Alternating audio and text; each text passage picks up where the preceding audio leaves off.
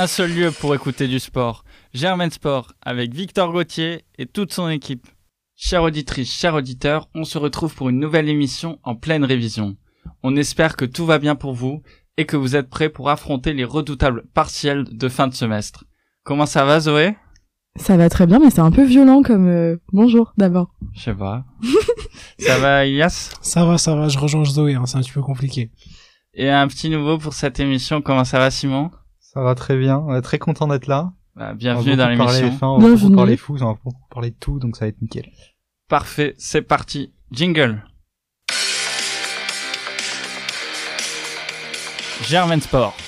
Et l'actualité de cette quatorzième émission, c'est évidemment la Formule 1, puisque a lieu ce week-end le dernier Grand Prix de la saison à Abu Dhabi, un épilogue passionnant avec le Grand Prix de Jeddah qui s'est tenu pour la première fois le week-end dernier et qui a vu la victoire de Lewis Hamilton qui revient à égalité avec son rival Max Verstappen avant le dernier Grand Prix. Un incroyable Grand Prix de Jeddah euh, qui promet énormément pour euh, le dernier Grand Prix euh, dimanche à Abu Dhabi.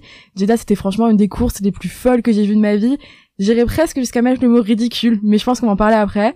Euh, au long du Grand Prix, il y a quand même eu une voiture de sécurité, deux drapeaux rouges, trois voitures de sécurité virtuelles, et du coup trois départs arrêtés. Euh, c'est assez ouf en termes de stats et c'est aussi assez ouf en termes de, de Grand Prix. Euh, la qualité de l'action en piste peut être discutable, mais en tout cas c'est sûr qu'on s'est pas ennuyé. Notamment un des, euh, des suspens qui nous a tenu en haleine, ça a été euh, l'histoire des négociations de la FIA, parce qu'on a vu qu'apparemment la Formule 1 maintenant, on, se posait des questions, on réfléchissait, il n'y avait pas d'ordre. Du coup, euh, voilà, est-ce que vous voulez en dire un peu plus, expliciter, et puis me dire votre avis là-dessus? Alors déjà, moi je dirais, on n'a pas vécu un grand, un grand Grand Prix, un Grand Prix de qualité déjà, je pense. je dirais le mot pour décrire ce Grand Prix, c'est un Grand Prix bizarre en fait. Totalement. puisque ouais, tu l'as dit, les négociations de la FIA. alors on a découvert qu'il y avait des négociations. Peut-être qu'il y en avait déjà avant, en fait. Peut-être qu'ils font ça depuis des années, et on le sait pas. Et grâce aux nouvelles radios entre la FIA et les écuries. Euh, David Coulthard a été euh, interviewé sur euh, le podcast F1 Nation, qui est un podcast officiel de la, enfin, de l'organisme Formule 1, etc. On lui a posé cette question, il a dit que non. Apparemment, selon lui, ça a jamais été le cas, donc même les pilotes sont surpris. Enfin, les anciens pilotes apparemment sont surpris. C'est vrai que Villeneuve sur le canal était aussi surpris. Mm. Mais Ouais, non, c'est bizarre. Et puis ça montre aussi le, le la, un peu la faiblesse de la FIA, je dirais, qui arrive pas à quand même imposer des sanctions claires. Euh, je veux dire, là, c'est bah, c'est 5 secondes. Tu, soit c'est 5 secondes, soit alors c'est une nouvelle grille, mais c'est pas, on propose pas ça à Red Bull. Surtout que ça leur, euh, ça leur permet aussi de, de, de... c'est un avantage stratégique aussi, parce que voilà, ils peuvent essayer de, de prédire un peu ce qui va se passer, etc. Et en fonction, ils donnent leur avis. Donc euh, non, c'est, c'est, les négociations là, c'est une catastrophe, je dirais. Hein. Ouais, je suis d'accord. C'est vrai qu'on parle beaucoup d'un championnat qui pourrait jouer à coup de pénalité avant le dernier Grand Prix. Là, à Abu Dhabi, à Jeddah, c'était un peu des pénalités. Euh, on ne sait pas si tous les pilotes sont sur le même pied d'égalité. C'est, on a l'impression que la FIA juge uniquement par rapport au duel euh, Hamilton-Verstappen. Les, les autres, euh, bon, c'est pas dans la même cour et euh, pour des pénalités euh, que les autres, euh, par exemple les autres pilotes de, qui se battent pas pour le titre, ils peuvent être pénalisés alors que peut-être Hamilton, Verstappen ont plus de marge, on pas, on veut pas leur mettre de pénalité pour pas tuer le suspense. Et donc c'est aussi ça qu'on peut regretter, un manque de cohérence dans les pénalités d'un Grand Prix à l'autre. On est sanctionné, on pousse l'adversaire au large, on n'était pas sanctionné. Là il y a, il y a trois secondes. Est-ce que si si Alonso il défend comme Verstappen au Brésil, il sera sanctionné ou pas, euh, c'est ça qu'on peut regretter quand même. Et après on espère euh, voir le du spectacle en piste et surtout que les deux voitures ne finissent pas dehors quoi. Ouais, mais c'est vraiment le problème. Je pense que quand tu parles de cohérence, c'est vraiment le problème principal au niveau des pénalités. C'est-à-dire que quand la FIA prend une décision et qu'elle va mettre une pénalité à un pilote, elle va mettre un précédent pour les autres. Et du coup, enfin, on l'a vu avec Charles Leclerc notamment après ce qui s'est passé euh, au Brésil et l'absence de pénalité pour Max Verstappen. Leclerc a dit que bah, il allait adapter son style de pilotage sur euh, la décision qui avait été donnée. Et puis même Verstappen, je me souviens plus exactement la réaction, mais juste après euh, le Grand Prix de Jeddah, il a dit mais mais je suis pénalisé alors que d'autres ne le sont pas, etc. Et c'est vrai que c'est vraiment déplorable le fait que euh, il y ait aucune cohérence dans les décisions. Et puis surtout pour revenir sur le problème de la négociation qu'il y a eu et de la proposition qui a été faite à Red Bull, c'est que maintenant il y a un précédent là-dessus. C'est-à-dire que maintenant ça veut dire que ça peut être très très bien normal que Michael Masi est euh, un des euh, directeurs stratégiques d'Ecure au téléphone et qu'il lui propose un deal. Et moi, enfin, je trouve que c'est totalement anti-sportif, quoi. Mm. Ouais, et euh, Donc justement, ouais, depuis des années, vraiment la FIA a décrié pour le manque de cohérence. Euh, en fait, on a l'impression que cette saison, c'est vrai que une, telle bataille, on n'en avait pas eu bah, depuis 2016, depuis euh, par exemple 2010, et même enfin de, 2012, je pense surtout. Ouais. 2012, ouais, bien sûr, ouais, on avait plusieurs. Euh, ouais, c'est pas mal. Non, c'est 2016, 2012, c'est. 2016, mais notamment quand euh, Verstappen remporte sa première victoire. Ouais, mais il y avait deux pilotes de la même team, tu vois, au niveau d'un truc comparable, ce serait 2012 avec mm. Vettel Alonso. Ouais. Mais donc du coup, c'est vrai que depuis 74, on n'a pas eu deux pilotes qui étaient au dernier Grand Prix égalité en termes de points. C'est vrai. Donc c'est vrai que c'est assez particulier. Euh, et donc en fait, j'ai l'impression que la FIA ne veut pas, ne veut surtout pas influencer dans le cours du championnat. Le problème, c'est qu'en fait, avec tout ce manque de cohérence, etc., bah en fait, forcément, elle influe sur le championnat. Mm. Et donc, euh, bah c'est un peu contradictoire. Et euh, bon, au final, ça nous permet d'avoir un, grand, un dernier Grand Prix avec une tension incroyable et deux pilotes incroyables avec le même nombre de points. Donc bon, euh, on décrit, on décrit, mais bon, ça nous permet d'avoir un spectacle incroyable, même si oui, c'est sûr que dans le futur, ça va pas être, euh, ça va pas être préférable, ça va pas être favorable pour la FIA, ça c'est sûr. C'est vrai que c'est la première fois que deux pilotes sont à égalité avant le dernier Grand Prix, donc les Hamilton et Verstappen qui sont à 369,5 points. Euh, je crois que c'est aussi la première fois qu'on a des 0,5 points en Formule 1. Euh... Ah non, sixième fois, je crois que... Ah Par exemple, bah, Niki Lauda justement avec Alain Prost. Ouais. En dans les années sous 83 ça fait longtemps ça, hein. non? 82 83 je crois c'est son titre de champion. Je crois que c'était 82 et justement Alain moi ça se jouera pas à 0,5 points du coup. Ouais. ouais. parlant de 0,5 points Alain Prost avait perdu 0,5 points contre euh, Niki Lauda. C'est parce que justement il y avait une course à Monaco oui. qui avait été terminée sous la pluie. Euh, enfin qui est mmh, qui avait qui pas, pas été terminée mais c'était pas allé au bout donc du coup ça s'est joué euh, voilà. Mais justement euh, là-dessus pour le coup, euh, c'est une discussion qu'on a eue euh, off micro euh, le, le truc de oui mais s'il n'y avait pas eu ça euh, est-ce que quelqu'un aurait gagné plus le championnat que soit Hamilton ou Verstappen? Et je dis ça parce que justement moi je suis quelqu'un qui vraiment a un seum énorme contre ce qui s'est passé à Spa et contre le fait que on ait donné des points pour une course qui n'en était pas une.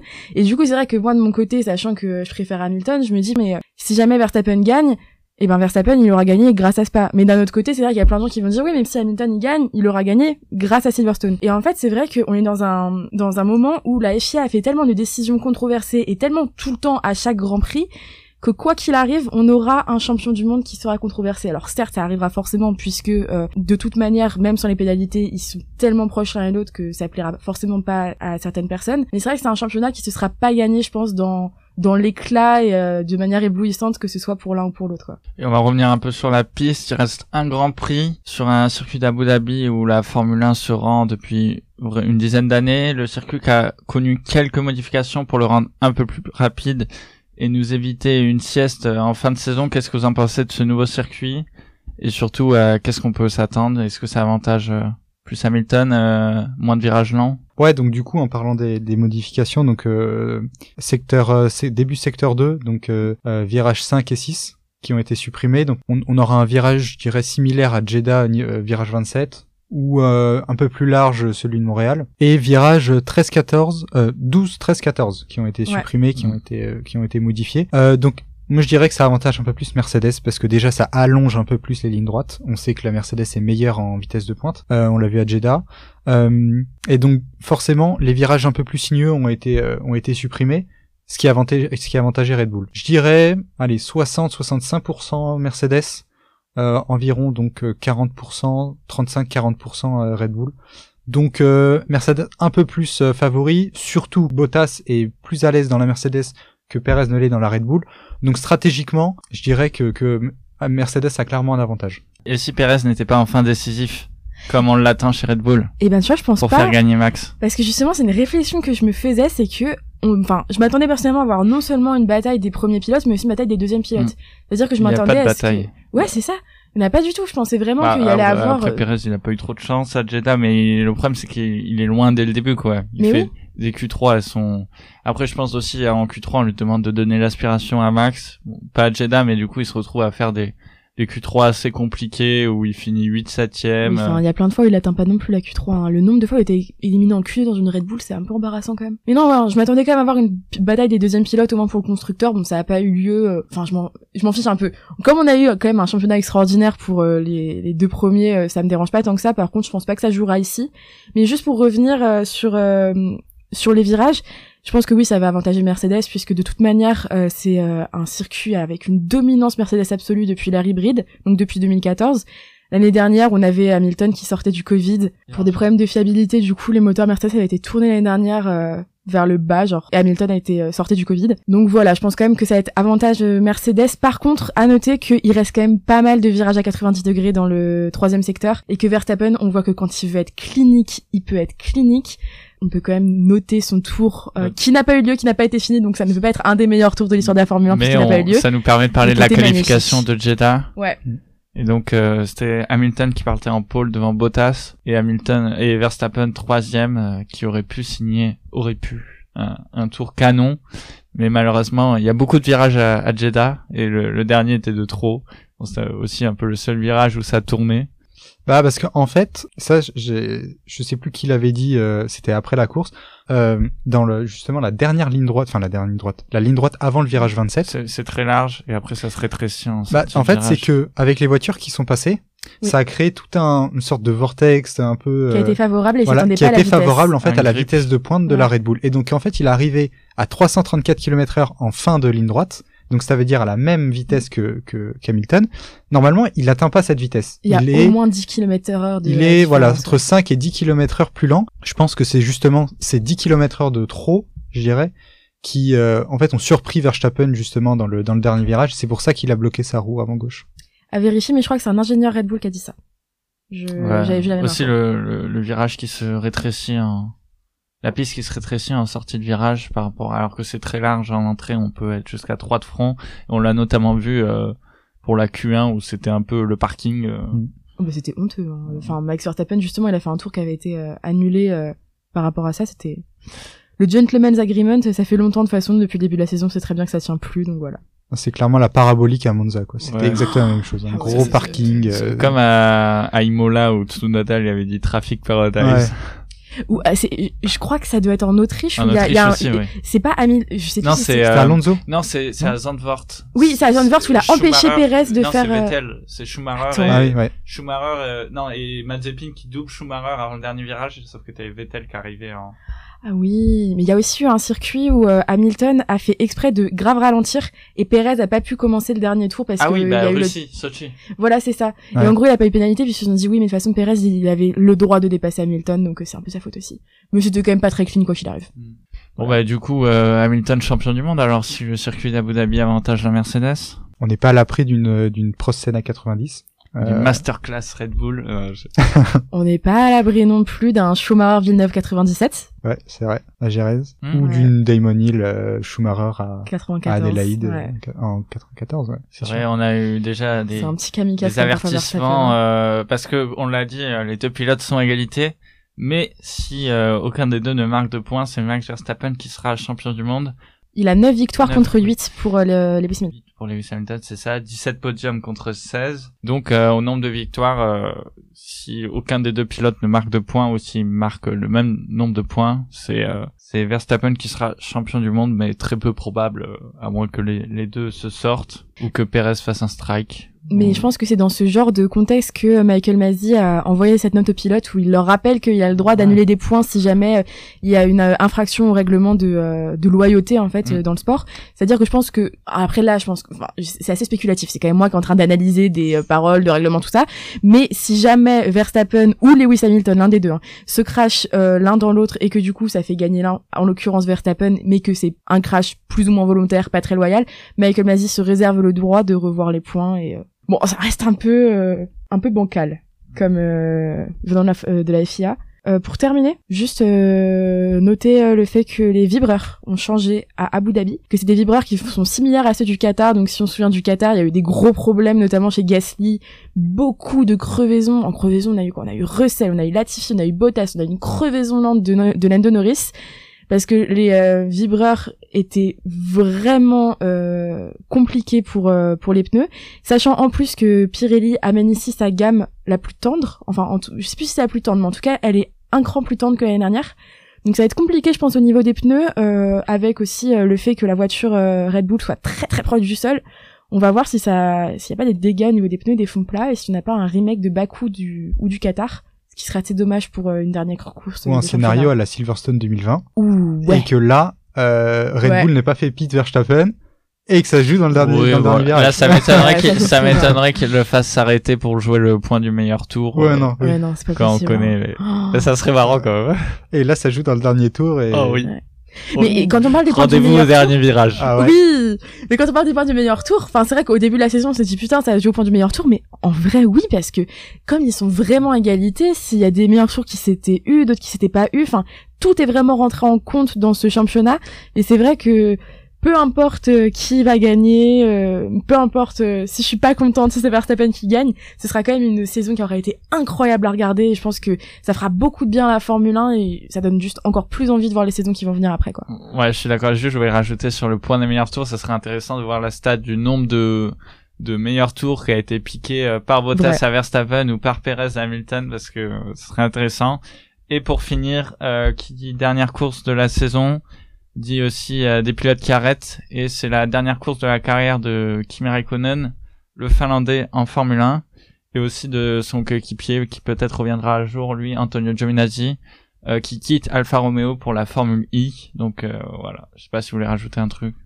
Euh, Driver of the Day, hein, euh, Kimi Raikkonen. Ouais. À tous ceux qui nous écoutent, votez Kimi Raikkonen, Driver of the Day. On veut 100% de vote pour euh, Kimi Raikkonen au dernier GP. Euh, rappelez aussi le fait que euh, Raikkonen c'est pas que des radios un peu drôles et un mec un peu froid, euh, c'est avant tout une terreur qui faisait peur à Schumacher quand il était dans ses années McLaren. C'était assez incroyable de le voir piloter. Je trouve que ce- c'est assez étrange qu'il ait gagné son championnat du monde avec Ferrari en 2010, en 2007 et pas avec McLaren plus tôt parce que vers euh, 2002, 2004, tout ça, c'était vraiment incroyable ce qu'il pouvait faire. Ne pas sous-estimer Kimi Raikkonen, qui est un très très grand pilote. Euh, donc voilà, c'est quand même une légende du sport qui part. Pour l'instant, c'est lui qui a le plus de départs euh, en Grand Prix, même si cette stat sera sûrement rattrapée par Alonso l'année prochaine. Ça fait quand même drôle de voir euh, un géant comme ça partir.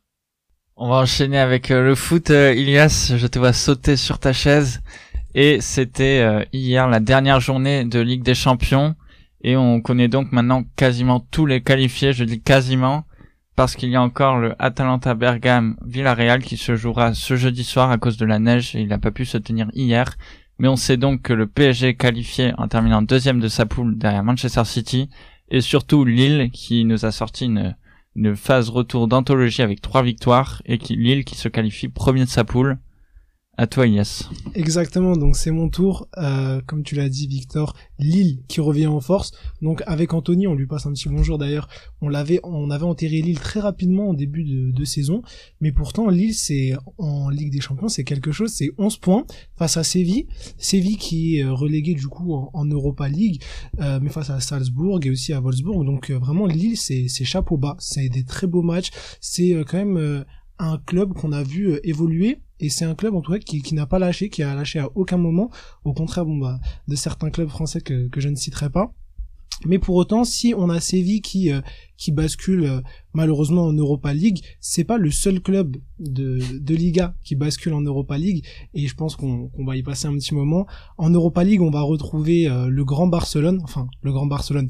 On va retrouver on va retrouver le Barça sans Messi, un Barça amoindri, un Barça qui qui peine, qui a du mal et on a un Barça qui s'est fait gifler 3-0 contre le Bayern qui a été écrasé. Pour vous, c'est quoi vos impressions? Ça fait mal parce que avant, quand on disait que sans Messi, le Barça c'était euh, la C3, bah on le pensait pas. C'était une blague. Et pourtant, non, non, ça, ça, ça fait mal de voir ça. Moi, j'ai pas trop suivi euh, les championnats euh, de foot euh, récemment, à part la première ligue, mais enfin, c'est vrai que voir des résultats comme ça, voir un club, euh, notamment quand j'étais plus jeune, euh, quand j'ai commencé à m'intéresser un peu au foot, le Barça, c'était vraiment un club que je regardais avec des étoiles dans les yeux. Je trouvais ça dingue. Et maintenant, voir que sans leur pilier Léo Messi, ça part totalement n'importe quoi, c'est assez étrange, ça fait froid dans le dos et puis bah on espère qu'au moins ils auront un bon résultat l'année prochaine en Europa League parce que sinon ça risque d'être euh, encore plus compliqué pour eux. À noter aussi, bah, c'est sûr, c'est vrai que la place de, du Barça, c'est pas en Europa League, comme l'a dit Xavi d'ailleurs, hein, après le match. Mais là, on, clairement, on va pas revoir le Barça en finale de la Ligue des Champions dans deux, trois ans. Ouais. Parce qu'avec, il y a Xavi, nouvel entraîneur, nouvel, nouveau directeur aussi, enfin, nouveau, nouveau patron du Barça, avec la Porta. On est clairement sur un, sur un projet, je dirais, à long terme, au moins cinq ans. Donc, Xavi va pas se faire virer avant les cinq ans, sauf évidemment s'il y a une catastrophe et il va en deuxième division. Ça m'étonnerait, mais euh, donc ça va être un projet sur le long terme. Euh, Xavi les regarde énormément du côté du coup de la Masia forcément, puisque économiquement c'est pas ça, donc ils pourront pas faire de gros recrutements. Il va faire aussi, je pense, un bon ménage. Par exemple le cas de Dest. Alors il faut savoir que à la mi-temps de, de, de Barça Bayern, euh, Xavi a dit que voilà, certains d'entre vous ne savent ne comprennent pas ce que c'est de, que de jouer pour le Barça. Il a dit ça. Et par exemple, donc, pour revenir au cas d'Est, il a dit qu'il était perdu sur le terrain et qu'il a même demandé à Laporta de le virer en fait, enfin de, de, de, le mettre sur le marché des transferts. Et euh, bah d'ailleurs le Barça veut au moins 30 millions pour euh, pour Dest, donc Ouais, il ouais. est déjà sur la sellette de fou. Ouais, Je sais pas qui va payer 30 millions quand même. euh, Déjà, ou Ouais non c'est sûr. est-ce qu'il joue attaquant ou défenseur, du coup on sait plus trop.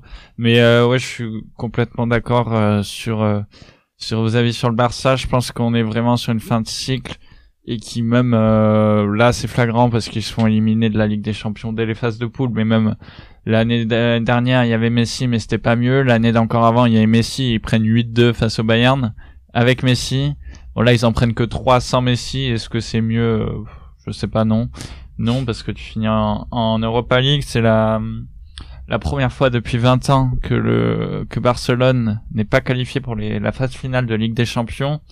Donc c'est vraiment quelque chose. euh, je pense que depuis qu'on regarde le foot euh, pour notre génération, c'est euh, le Barça de, Guardiola qui se qualifie tout le temps pour la finale de Ligue des Champions ou qui qui euh, qui bat le Real les années 2010 où euh, c'est vraiment euh, l'âge d'or du, du Barça avec un milieu euh, Busquets, Xavi, Iniesta. Bon, ça a un peu changé maintenant et surtout, euh, je pense le problème au, au, Barça, c'est qu'on a une équipe assez déséquilibrée avec d'un côté des joueurs expérimentés, voire trop et qui sont plus très performants sur euh, sur le, le terrain. Je pense notamment à un Piqué, un Alba, un Busquets, même si Busquets il, il a été très bon récemment avec la Roja.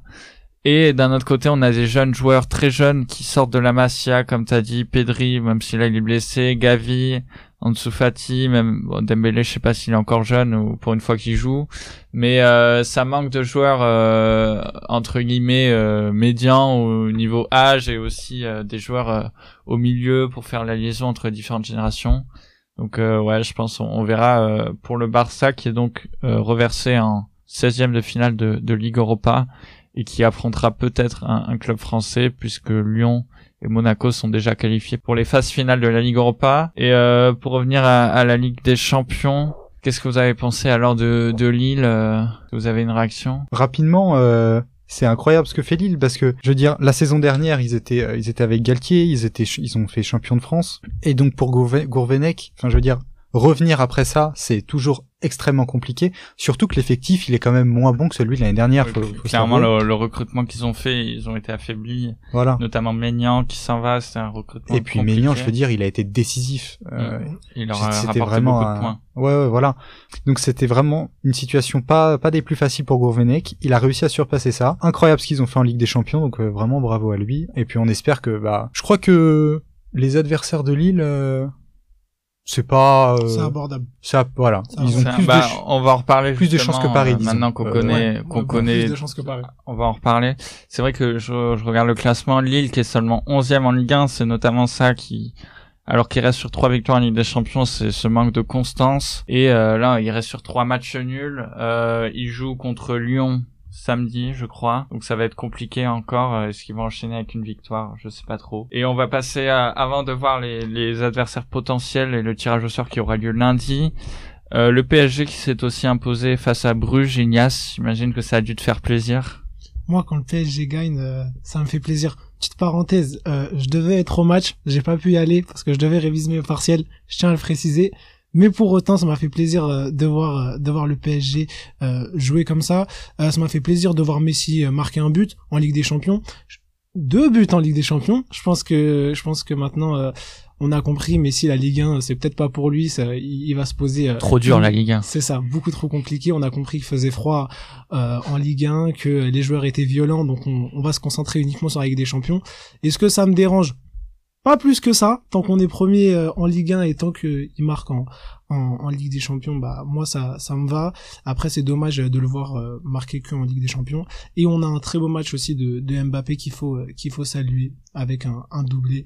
Et donc euh, vraiment non moi ça m'a fait plaisir de, de voir le PSG. Après bien sûr euh, c'était Bruges donc c'était pas pas non plus euh, euh, le Barça de euh, de il y a quelques années ni euh, le Real de cette année encore moins le Liverpool parce que Liverpool euh, c'est quelque chose cette année aussi. Mais euh, ça m'a fait plaisir de les voir marquer. Des adversaires potentiels euh, du PSG pour les huitièmes de finale, il peut y avoir du costaud puisque le, le, PSG affrontera un premier de la poule, donc ça ne, ça ne pourra pas être ni Lille ni euh, Manchester, mais il y a quand même du très solide avec Liverpool, le Real Madrid, le Bayern Munich, Manchester United et les deux équipes un peu plus faibles. Je pense qu'on est d'accord pour dire euh, que c'est la Juventus qui a décroché hier, euh, j'ai envie de dire de manière un peu miraculeuse, la première place après avoir s'être fait gifler à, à Stamford Bridge et avoir pris un 4-0 contre Chelsea qui hier euh, s'est fait rattraper sur le fil par le Zénith Saint-Pétersbourg et qui avec un nul est donc deuxième et donc le, le PSG euh, qui pourra affronter une de ces équipes et peut-être euh, même si l'Ajax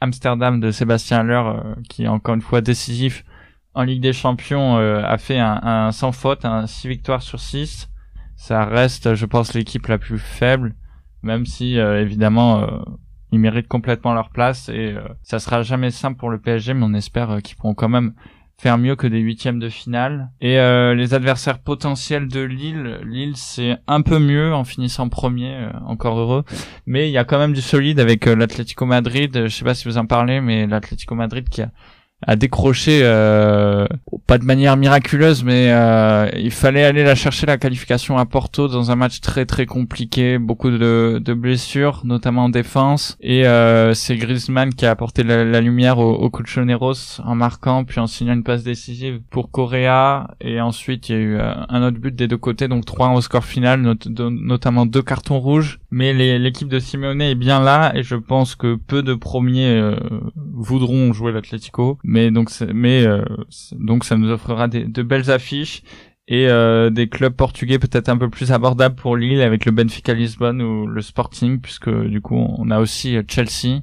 Je sais pas quelle affiche vous avez envie de voir? Alors moi juste pour rebondir très rapidement sur ce que tu disais Victor, moi l'Ajax de cette année me fait peur. Personnellement, j'aimerais pas qu'elle tombe contre le PSG. Je préfère que le PSG tombe contre Manchester United ou une Juventus un peu déboussolée. Moi, ça me dérangerait pas trop. L'Ajax, vraiment, c'est je dirais pas que c'est du niveau du Bayern ou de Liverpool mais quand même c'est on connaît l'Ajax on connaît l'intensité de jeu donc euh, j'espère pour le PSG que ce sera pas l'Ajax non ouais c'est sûr hein. euh, l'Ajax niveau clairement euh, au niveau du jeu on est sur on est à l'opposé de Paris hein. ouais. Paris c'est enfin je veux dire avec Paris on n'a jamais eu une un plan type une équipe type deux fois d'affilée L'Ajax c'est c'est ultra carré. Et et aussi par exemple si on regarde les, la différence de but en Ligue des Champions il y a que le Bayern qui dépasse euh, qui dépasse Ajax en termes de différence de but donc ça marque beaucoup beaucoup. Euh, ça prend peu de buts. Moi je dis faut pas sous-estimer faut pas sous-estimer bien sûr aussi euh, Manchester United parce que il y a Ronaldo. Et y a, surtout il y a pas il y a plus Solskjaer surtout ça. Donc non, clairement, il y a des sur le papier peut-être, on, pourrait se dire que c'est un peu plus faible, mais euh, faut pas non plus euh, être trop trop naïf. Oui, c'est sûr, s'ils sont premiers, euh, c'est pas par hasard. Après, je pense qu'ils ont eu quand même un groupe plus abordable avec le Sporting qui est qualifié deuxième, alors que c'est pas non plus le grand Sporting que ça a pu être. Besiktas qui a fait un beau sans faute que des défaites et Dortmund qui est reversé en Ligue Europa. Dortmund qui a perdu deux fois contre l'Ajax, deux fois sans Haaland, qui d'ailleurs, petite parenthèse, revient en ce moment il a, il a joué 18 minutes ce week-end, il a mis un doublé, donc vraiment un cyborg. À, toi Zoé. On enchaîne donc sur la Ligue 1 avec le premier match que j'aimerais mentionner qui est PSG Lens avec un PSG qui a franchement pas été euh, incroyable avec un 1 partout contre un Lens qui normalement est quand même vachement plus faible. Et puis c'est vrai qu'on a vu beaucoup de euh, beaucoup d'erreurs, beaucoup de de confusion dans le jeu, c'était pas très clean à voir, euh, notamment euh, le but qu'on s'est pris, enfin le but que le PSG s'est pris. Je pense que c'était enfin une erreur de Navas. Je pense qu'on parlait la dernière fois justement euh, quand on a eu le journaliste de l'équipe qui était venu nous parler du PSG. On Arnaud Herman. Arnaud Herman. quand il est venu nous parler du PSG et qu'on parlait de, de la bataille entre les entre les deux gardiens, il nous disait que selon lui c'était 5 pour l'instant il n'y avait pas eu de, de grosses erreurs de l'un ou de l'autre qui justifieraient le fait que on en fasse passer un après l'autre. Là, je me pose la question, est-ce que Navas justement viendrait pas de signer euh, bah, son arrêt de mort, mais euh, en tout cas euh, une petite, un petit chômage partiel comparé à Donnarumma, puisque c'est vrai que avec un, des clubs compétitifs comme le PSG va avoir à, affronter, notamment en Ligue des Champions, est-ce qu'il peut se permettre de continuer à faire une alternance comme ça quand on voit que contre Lens, Navas a eu du mal? Ouais, je pense que ça, ça, ça pourra encore tourner pour la Ligue 1. Je pense qu'il aura pas de problème avec Navas. C'est vrai qu'il a fait cette boulette où il coûte un but euh, là sur ce match. l'autre match euh, précédent en Ligue 1, il a aussi pris un carton rouge contre Nantes pour une, une, grosse faute. Donc là, ça fait deux bévues à la suite. Et donc d'ailleurs, je pense que c'est pas un hasard si on a vu Donnarumma en, en Ligue des Champions. Je pense que je sais pas encore combien de matchs le PSG va jouer en Ligue des Champions, mais je suis prêt à, à parier pour voir Donnarumma dans les buts. Et c'est vrai que dans le jeu, euh, j'ai envie de dire, euh, c'est même quand Pochettino lui pose la question, euh, quel est le style du jeu de l'équipe, il comprend pas la question, hein, donc un peu inquiétant pour le PSG. Après, on sait évidemment que devant il y a Messi, il y a Mbappé. Dès que dès qu'il y a un problème, Paris qui perd 1-0, Mbappé qui rentre et but dans le temps additionnel le Vinage Doom sur un caviar de Mbappé, donc c'est lui le facteur X. Là, Messi qui marque aussi un doublé en Ligue des Champions, mais on va voir ce que ça va donner pour la suite de la saison. Est-ce qu'il y a un autre match euh, dont vous avez envie de parler sur euh, ce week-end de Ligue 1 euh, Moi, c'est pas un match qui s'est déroulé, c'est plus la décision de la LFP qui a tranché du coup euh, les incidents de de l'Olympique OM-OL. Du coup, c'est moins un point pour l'OL et deux matchs à huis clos. Donc, est-ce que vous pensez que c'est suffisant ou pas? Suffisant, je sais pas parce que euh, comme j'ai pas de précédent en tête, euh, je pourrais pas comparer. Après, je pense que c'est une décision qui est bien à prendre euh, c'était quand même euh, assez ridicule ce qui s'était passé à ce match-là. C'est normal de pénaliser, ça aurait, ils auraient pu essayer de passer à côté et pas faire de pénalité. Donc moi je pense que je pense que c'est normal. du coup, je tiens juste à rappeler que heureusement finalement que t'as pas été voir PSG Bruges, puisque euh, Anthony ayant été voir OLOM qui n'a pas eu lieu et moi ayant été voir Spa qui n'a pas eu lieu, je pense que les chroniqueurs de Radio Germain n'ont pas trop de chance sur euh, l'événement sportif. donc mieux pas y aller quoi. J'y vais souvent au rugby, il y a aucun souci. Hein. Les rugby, les rugbymen, ils sont plus respectueux. Ils ont un, petit sens de l'honneur, etc. Puis ils jouent même sous la pluie les rugbyman. Hein. Ils sont Ils ont pas peur de la neige. Ou même dans une salle euh, au Racing 92. Bah après, je pense sur euh, pour réagir un peu euh, des deux côtés, euh, un peu une mascarade. on a vu notamment le, le rapport de l'arbitre, Monsieur Biquet, qui est sorti dénonçant des pressions de la part de Jean-Michel Aulas, qui est aussi membre du Comex, donc de la, la fédération qui dirige les arbitres. Donc, bah, si c'est vrai, c'est inadmissible. Après, euh, donc c'est ça, moins un point, c'est pas non plus euh, excessif, c'est pas beaucoup, euh, notamment les, les, dirigeants marseillais qui sont plaints justement de que c'était pas assez. Je pense que dans les deux cas, c'est très mauvais pour le foot français. C'est pas une très grosse décision, même si c'est quand même moins un point, donc ça, ça impacte sur l'aspect sportif l'équipe. Mais ce qu'il faut espérer, c'est juste que ça va pas se reproduire après, est-ce que ça va pas se reproduire? Euh, Je sais pas. Peut-être que dans un mois, on fera encore le même débat après de nouveaux incidents.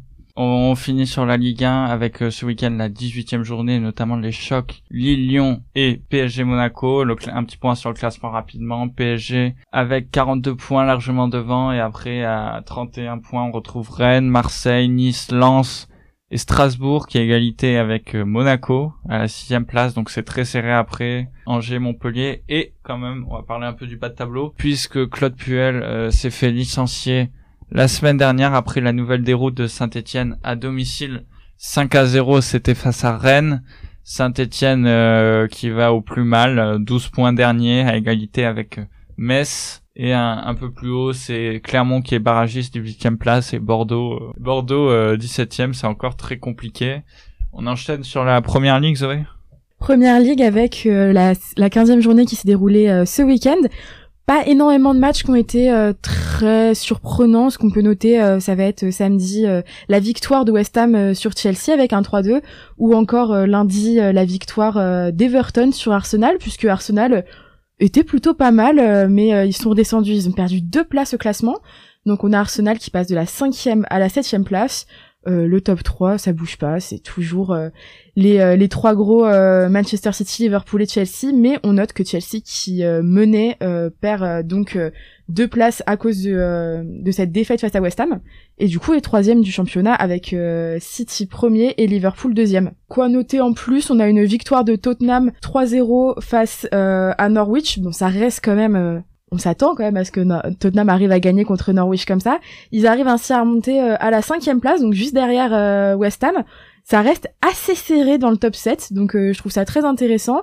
Euh, on va bien voir euh, ceux qui vont se battre pour la C3, voire pour la C1. et puis à noter du côté de la Conference League le fait que Tottenham devait recevoir aujourd'hui Rennes à domicile, mais que le match a été annulé officiellement par l'UEFA, enfin annulé, reporté, pour cause de, très très nombreux cas de Covid au sein de Tottenham qui euh, fait que déjà ils ont pas assez de joueurs pour euh, pour jouer, mais surtout euh, que c'est dangereux pour le personnel de, de Rennes d'être trop proche du personnel de Tottenham. Donc voilà, un match qui aura lieu plus tard. Et puis en, en première ligue aussi, la, la, première victoire de la saison de Newcastle, c'est peut-être ça passe peut-être inaperçu, mais Newcastle qui a été racheté par le prince saoudien, donc on s'attend à un recrutement XXL pour sauver le, le club du nord de l'Angleterre qui est actuellement empêtré dans le bas bas de classement et euh, qui gagne enfin après 15 journées. Donc euh, c'était à signaler. Et une pensée du coup pour Victor puisque Norwich maintenant est à égalité avec Newcastle. Ils sont combien? Bah maintenant ils sont euh, ils sont 3 à 10 points derrière avec Burnley. Ouais, compliqué.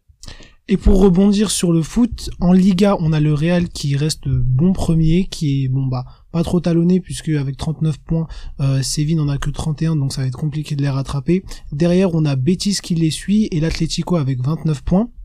Au niveau du championnat allemand, c'est beaucoup plus serré, en tout cas euh, le tableau. On a le Bayern avec 34 points, donc le Bayern qui, qui enchaîne les victoires, et Dortmund qui, revient en force avec le retour euh, le retour.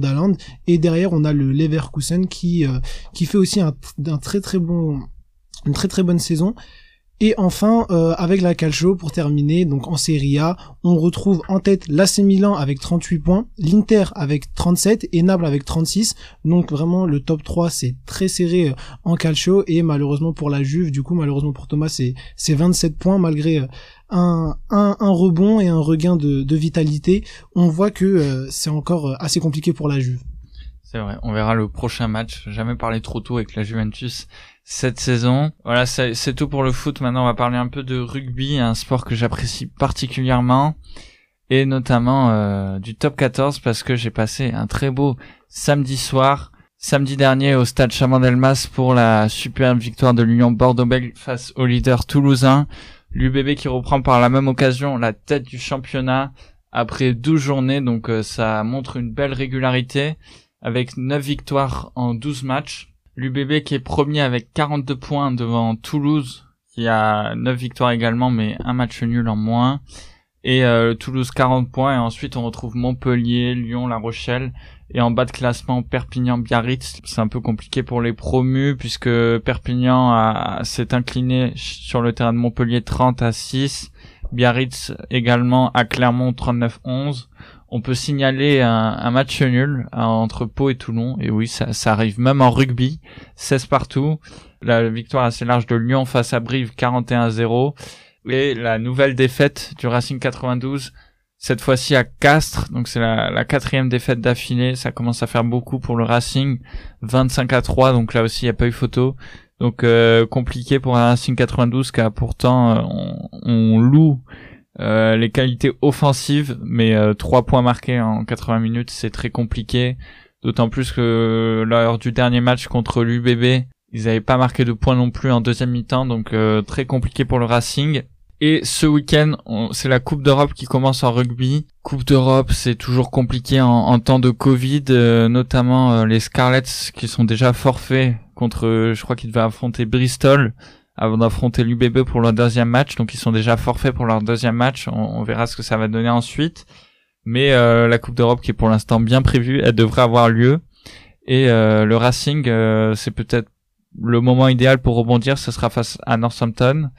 Et on peut signaler, moi je, je pourrais pas y être, mais j'ai hâte de regarder ce match. Euh, L'UBB, l'Union Bordeaux qui reçoit samedi à, 16h15 Leicester.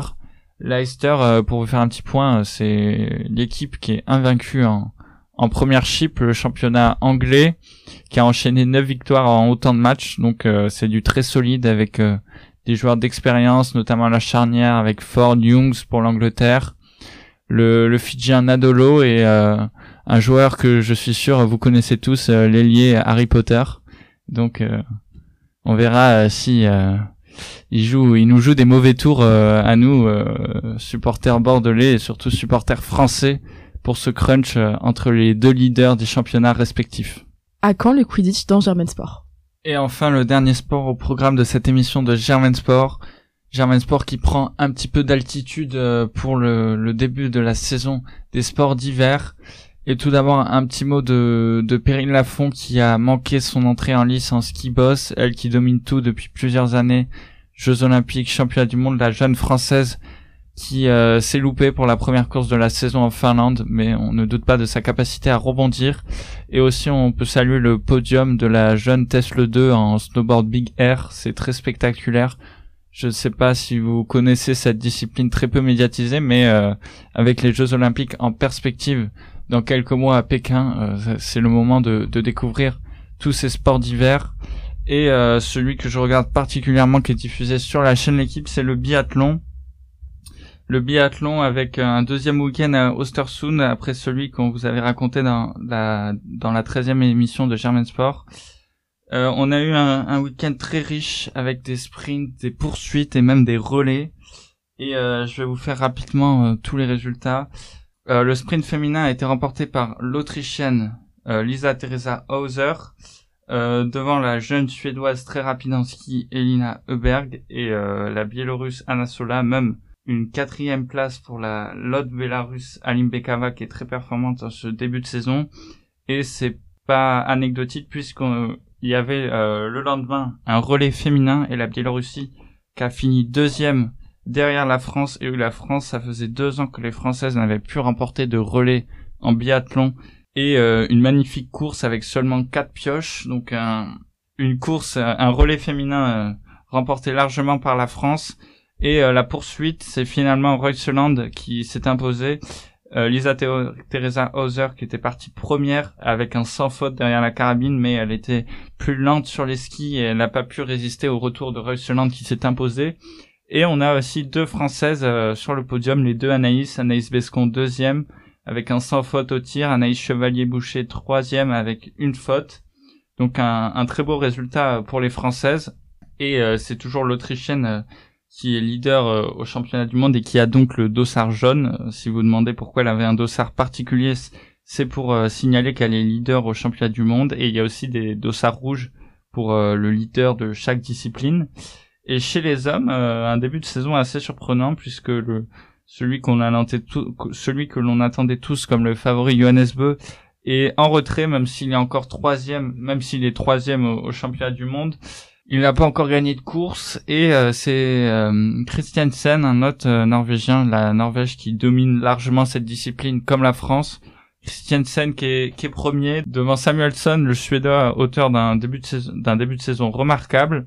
Et ensuite le Français Emilien Jacquelin quatrième au championnat, même si tout peut encore changer. Samuelson qui avait remporté le sprint devant les deux Français Jacquelin et Fillon-Maillet. Jacquelin qui a réussi à, à confirmer euh, en, étant une nouvelle fois sur le podium de la poursuite en finissant troisième derrière euh, Christiansen justement et Samuelson, les deux hommes en forme de la saison.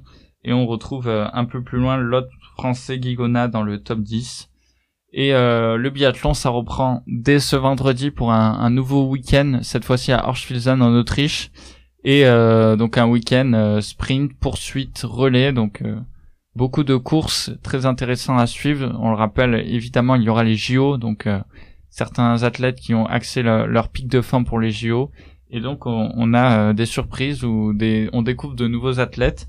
Et euh, la semaine d'après, ça sera en France, donc on, on espère voir un, une très belle ambiance euh, pour cette étape euh, de biathlon. Et juste avant de finir, un petit mot de tennis, puisqu'on l'a appris aujourd'hui, c'est Amélie Mauresmo qui est la nouvelle directrice du tournoi de Roland Garros, suite à la démission de Guy Forget euh, de son poste.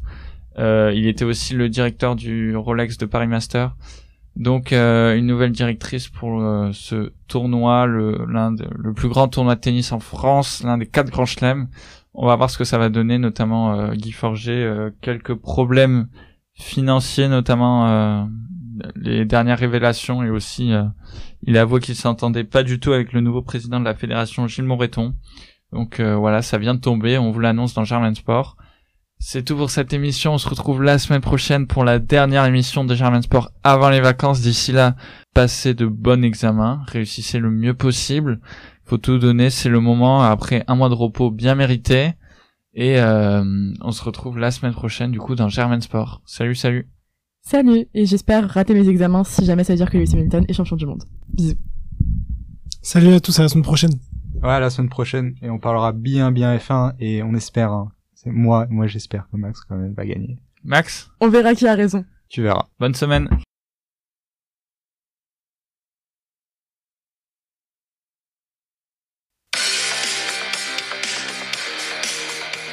Germain Sport.